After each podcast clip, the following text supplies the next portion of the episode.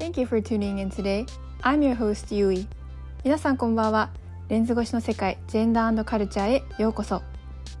私は普段会社員をしながらインスタグラムでジェンダー平等やアンコンシャスバイアス、 self-love、自分軸などをテーマに発信をしています。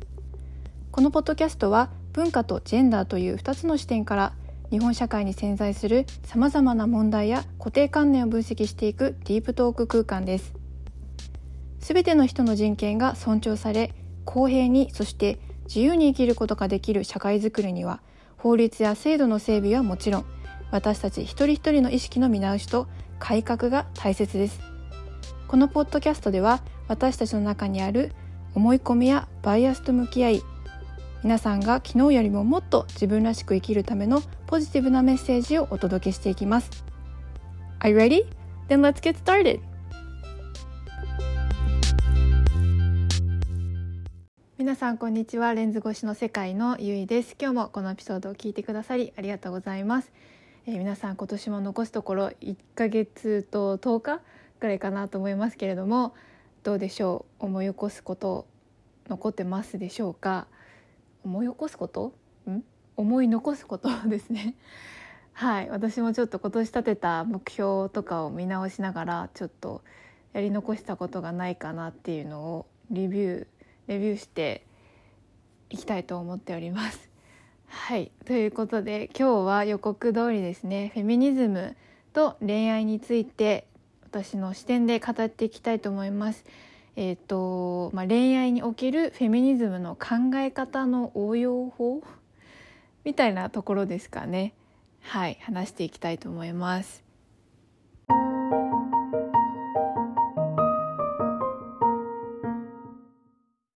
はい。でなぜ今回このトピックについてお話ししようかなって思った背景なんですけどもし私が人生のもっと早段階からフェミニズムと出会っていたら恋愛経験自分の過去の恋愛経験を振り返った時にあなんか違う経験をしていたんじゃないかなとかあ違うものの見方をできていたんじゃないかなとか相手から言われたことに対しての受け止め方も違っていたんじゃないかなとか自分に対する評価とか自分に対するものの見方も全然違うものだったりとかあともちろん相手に対するものの見方敬意の示し方リスペクトもできていたんじゃないかなってすごくいろんな部分がもしフェミニズムと出会っていたら違っていたんじゃないかなとポジティブな方にポジティブな意味で違っていたんじゃないかなと思っています。でなぜフェミニズムという考え方が恋愛に対恋愛をする上で大事なのかって私が思うのかっていうその理由なんですけどまず一つ目はえっ、ー、と対等な関係パートナーシップっていうことですね。例えばですけどロマンチックだなっていうふうに思われてたことっていっぱいあると思うんですけどデートに関して、まあ、例えば男性がなんか料理料理じゃなくて外食した時に多めにお金を払うとかあとはプロポーズする時は男性からするものだとかデートを誘う時もこうどっちかっていうと男性の方から誘って、まあ、なんかそのプランをデートプランを考えるのも男性でこうリードしていくのは男性だ。とかあとは、えーと、ジェントルマンっていう考え方。男性が女性を守るっていう考え方。本当にいろんな今挙げた例の中でも本当にいろんな考え方があると思うんですけど、まあ、例えばこういう例。まあ、ロマンチックだなこういうことをしてもらったら男性は嬉しいんじゃないかなとか、うん、そういうロマンチックとされてきた美化されてきたコンセプトっていっぱいあると思うんですけどそれって実際どうなのって思うんですね。でその対等な関係ってやっぱり大事だなと思っていてもちろんその対等なっていうことの定義ももちろん人によって違うと思うんですけどはい。でも私の視点の中でえーと、ロマンチックとされてきたことを別にしなかったとしても、うんと、本人同士がいいと思っていれば幸せな関係を築けると思うしもっと自分らしさを大事にしたお互いを人としてリスペクトし合えるような関係性も築けるんじゃないかなと思う思うんですね。なので、まあ、女性の方がこうどっちかっていうとあの控えめでこうリードされるような立場であるべきとかそういう考え方も長い間あったと思うんですけど必ずしもそう女性だからといってそういうなんだろう規範に当てはまるべきとも思わないし男性だからといっていつもリードしなきゃいけないとかいつも多くお金を払わなきゃいけないとかあるいは恋愛関係からさらに結婚に発展してなんだろうその家計をえっ、ー、と支えるというか一家の大黒柱としてお金をたくさん家族のために稼がなきゃいけないっていうそういう期待も別に本人同士が納得しているのであればそういうことも別に必ずしも応用しなきゃいけないとも思わないのでなんだろう。やっぱりジェンダー平等っていう考え方ってあのお互いにとってもっともっと対等でハッピーな関係性を築くためにコアな考え方なんじゃないかなと私は思っています。でえー、っと、まあ、それに加えるとするとなんだろう対等な立場であるからこそ同じ目線で近いなんだろうものの見方をして同じ共有をするん？なんていうんだ？決断をする時とか何かを共有する時も対等なのでこうどっちかが偉いとかどっちかが低いとかどっちかがこう、うん、ちょっと優劣関係みたいなものもなんだろうなくなっていくんじゃないかなとも思うしだからといってなんだろう必ずしもリードするリードされる関係が悪いとも私は思っていなくて、まあ、人には得意不得意があると思うので私はこの分野に関しては得意だからここを私が好きでねとかじゃあこのこっちの方は私が得意だからこの部分は私に任せてみたいなそういうなんか役割分担は大事っていうか素敵だなと思っているので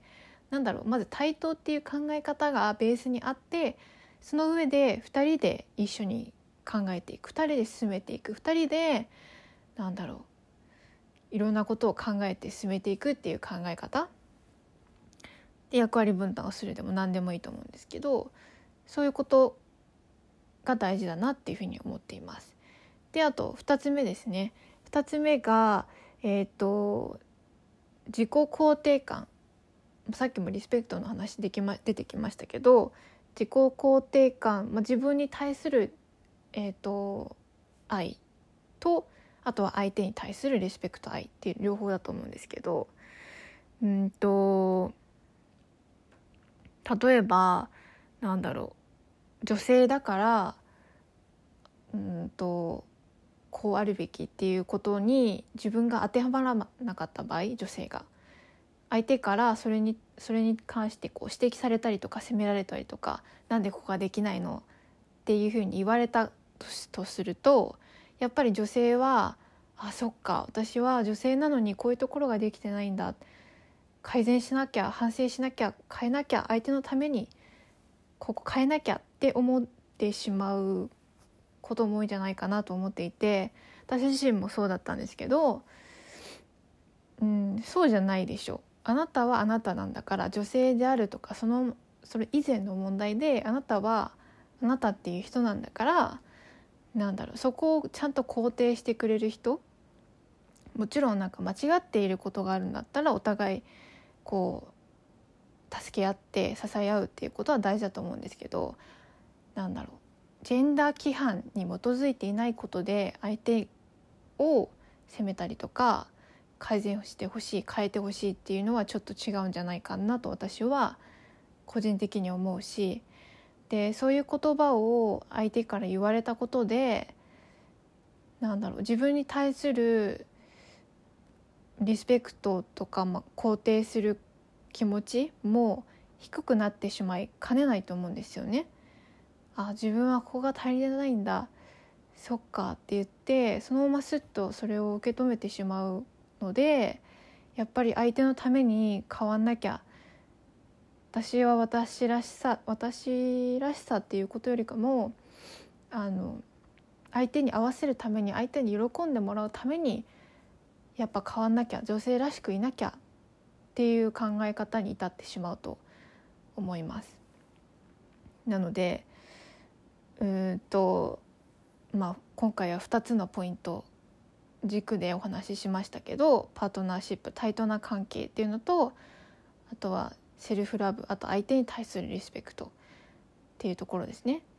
男性だからこうあるべき女性だからこうあるべきっていうものに必ずしも頼らなきゃいけないわけではなくてまず個人として相手を一人の人としてリスペクトする自分のこともリスペクトするそして対等な関係を築いていくこれがあ全然私あの恋愛のなんだプロフェッショナルというかアドバイザーでも何でもないですけど 今思うと。はい。でもやっぱりこれってなんだろう。みんなにとってハッピーなになれるための考え方じゃないかなって私は思うのではい。これこの2つをもし過去の自分に教えてあげられるとしたら嬉しいなって個人的に思いますね。これをしてたらあの時あのシーンでこういう受け止め方をしていなかったんじゃないかなとか相手に対してもこういう返し方とか自分に対してもこういうリアクションをしてなかったんじゃないかなと今思うと思うのではいという感じですかね。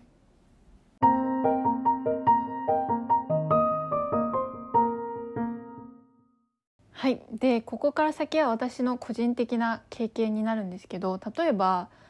えー、とフェミニズムをもっと早くから知ってたらよかったのになって思う思わさせられた経験の一つとして挙げられるのが、えーと、昔まだ20代前半でしたね。の時に、まあ、当時えっ、ー、と好きだったというか付き合っていた人にうんとその人はあのアメリカにあまりアメリカに将来的に住みたいというかそういうビジョンを持っていた人ででお互いまだ学校終わって大学生大学が終わってない時期だったんですけど、まあ、とにかく、えーと、ついてきてほしいみたいなことを言われたんですよね。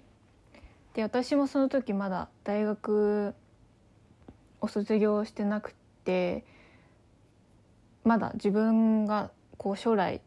に対してどういう方向性に向かっていきたいのか自分が何を本当にしたいのかっていうのをまだ模索中の段階だったのでなおなおさらなんかそういう誘いにこう乗ってしまいがちかなって思うんですけどうんなんかねあのもちろんその自分自身があ私もあなたのあなたと一緒についていきたいっていう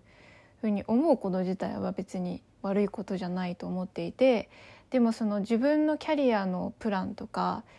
ライフビジョンっていうものをこう明確になっていない状態でただこう相手についていってこう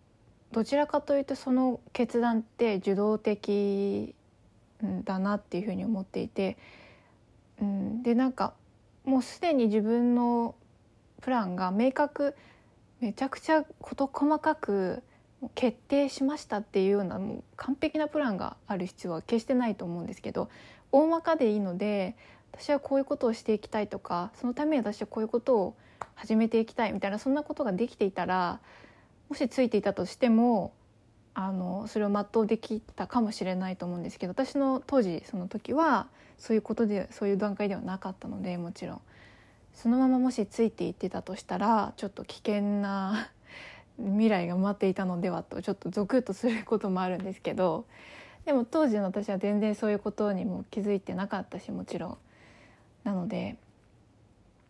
まあ、結果的にはいかない決断をしましたけどうん。それはよそのそれでよかったなって今思うとすごく思いますね。うん、あとはですねそれはまた違う人でこれはもう大学に入っても後半ぐらいの時期だったんですけどえ？後半じゃないな。前半の方か。これまた違う方でえー、っとなんかなんて言うんだろうんはっきり言われたセリフ相手から言われたセリフちょっと覚えてないんですけど、まあ、要はこうちょっと気が利かないねみたいなことを言われたんですよね。うんなんか相手が誰かが困ってる風だったのにそれに気づいてあげられなかったことを指摘されたんですよ。うん、確かホームパーティーみたいな感じで私の部屋私の家に私のアパートでなんかあのお食事会みたいのをしてで彼もいてで友達も数人いてっていう感じだったんですけどでそこである友人がなんかみんなで料理お食事を作る場面だったんですけどそこでなんかこう助けを必要としていたらしくって私はでも料理を振る舞わなきゃ、まあ、そこもおかしいんですけどねもちろん。その料理を女性だから料理をこうなんだろう中心的な立ち位置で振る舞わなきゃってそういう責任を負う必要も決してないと思うんですけど、まあ、そこはまず置いておいてもうとにかく必死だったんですよ自分のやってることに。こうみんなに美味しい料理を作りたいっていう一心で、はい、今今の私は多分それやらないと思うんですけど とにかくもうその時は一生懸命ででもそんな、ね、ゲストの方のことももちろん大事だけどちょっと自分の今やってる料理のことで手一杯だったのにその後でその彼からそのことを指摘されたこともありました。うんなんかそれもねなんか私もそこで言い返せたら違ってたのかもしれないけどなんかもう単純にもうしょんぼりというかシュンっていうかごめんみたいな感じに感じで反省しましたね。もちろんその確かに相手のニーズにもっと敏感になれてたらもちろんそれがベストだとは思うんですけど、うん、でも私の立場のことも考えてほしかったし、うん、で私が忙しそうにしてるなっていうのを見えたのなら是非助けてあなたが助けてほしかったって今思うと言いたいです。はいそんなこともありましたね。結構また違う方にもうんなんだろう。感情的になりやすいねって言われたこん？感情的にんだねって言われたこともあってそれもすごいショックで私あんま全然感情的なタイプにだっていうふうに言われたことなかったので人生で。うんそれは女性だから感情的っていう考え方に当てはまるとは必ずしも言えないですけどでももしかしたらその人は女性感情的な女性はちょっと受け入れられなかったのかもしれないなと今思うと思うしこう人のことをちゃんとなんだろうその人もどっちかっていうと気の利く女性が好みだったようで、はい、今思うと。私はどっちかっていうとそっちではそっちっていうかあまり結構がさつで大雑把なタイプなのであのもちろん好きな人とか自分が気にかけている相手友達とか大事だ大事に思っていることには変わりはないんですけどでも自分のことでいっぱいいっぱいになる時はそこまで気が回らない時もあってなんだろう。完璧に何でもこなせる女性ではないなって自分では思っていてでもそれはもう今乗り越えたというか自分は自分なのでそれでいいんだって思えるようになったんですけど、まあ、当時はそこにちょっと劣等感みたいなのを感じていて女性としてのクオリティが何か欠けているのではないかみたいなそういう意識もあったので、うん、なんかそこでこう責められたというか指摘された時もああそっか自分には足りないんだこれがっていうふうにそのままこうストレートに受け止めてしまいましたね。うん、なのですごいなんか今思うとフェミニズム要素を知っていたらなんかもっとものの見方が違ってたしその相手から言われた言葉に対する、まあ、必ずしも言い返さなくてもいいんですけど自分の手の中での捉え方受け止め方も変わってたし自分に対する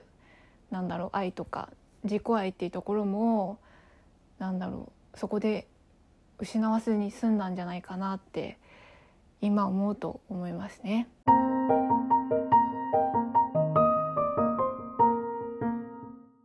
はい皆さん今日もこのエピソード最後まで聞いてくださり本当にありがとうございますちょっと自分では予想してなかったんですけれども思っていた以上に長く語りすぎて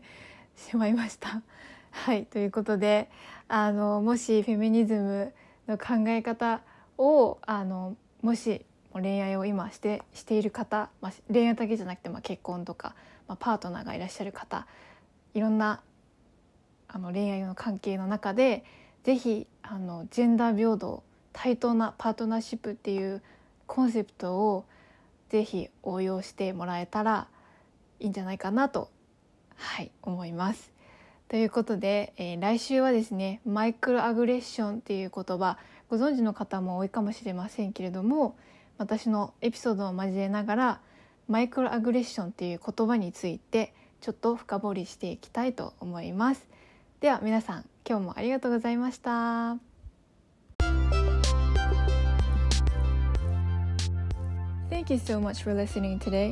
今日もこのエピソード最後まで聞いてくださりありがとうございます。そしてこの番組をいつも応援してくださる皆さん本当にありがとうございます。また皆さんと次回お会いできるのを楽しみにしております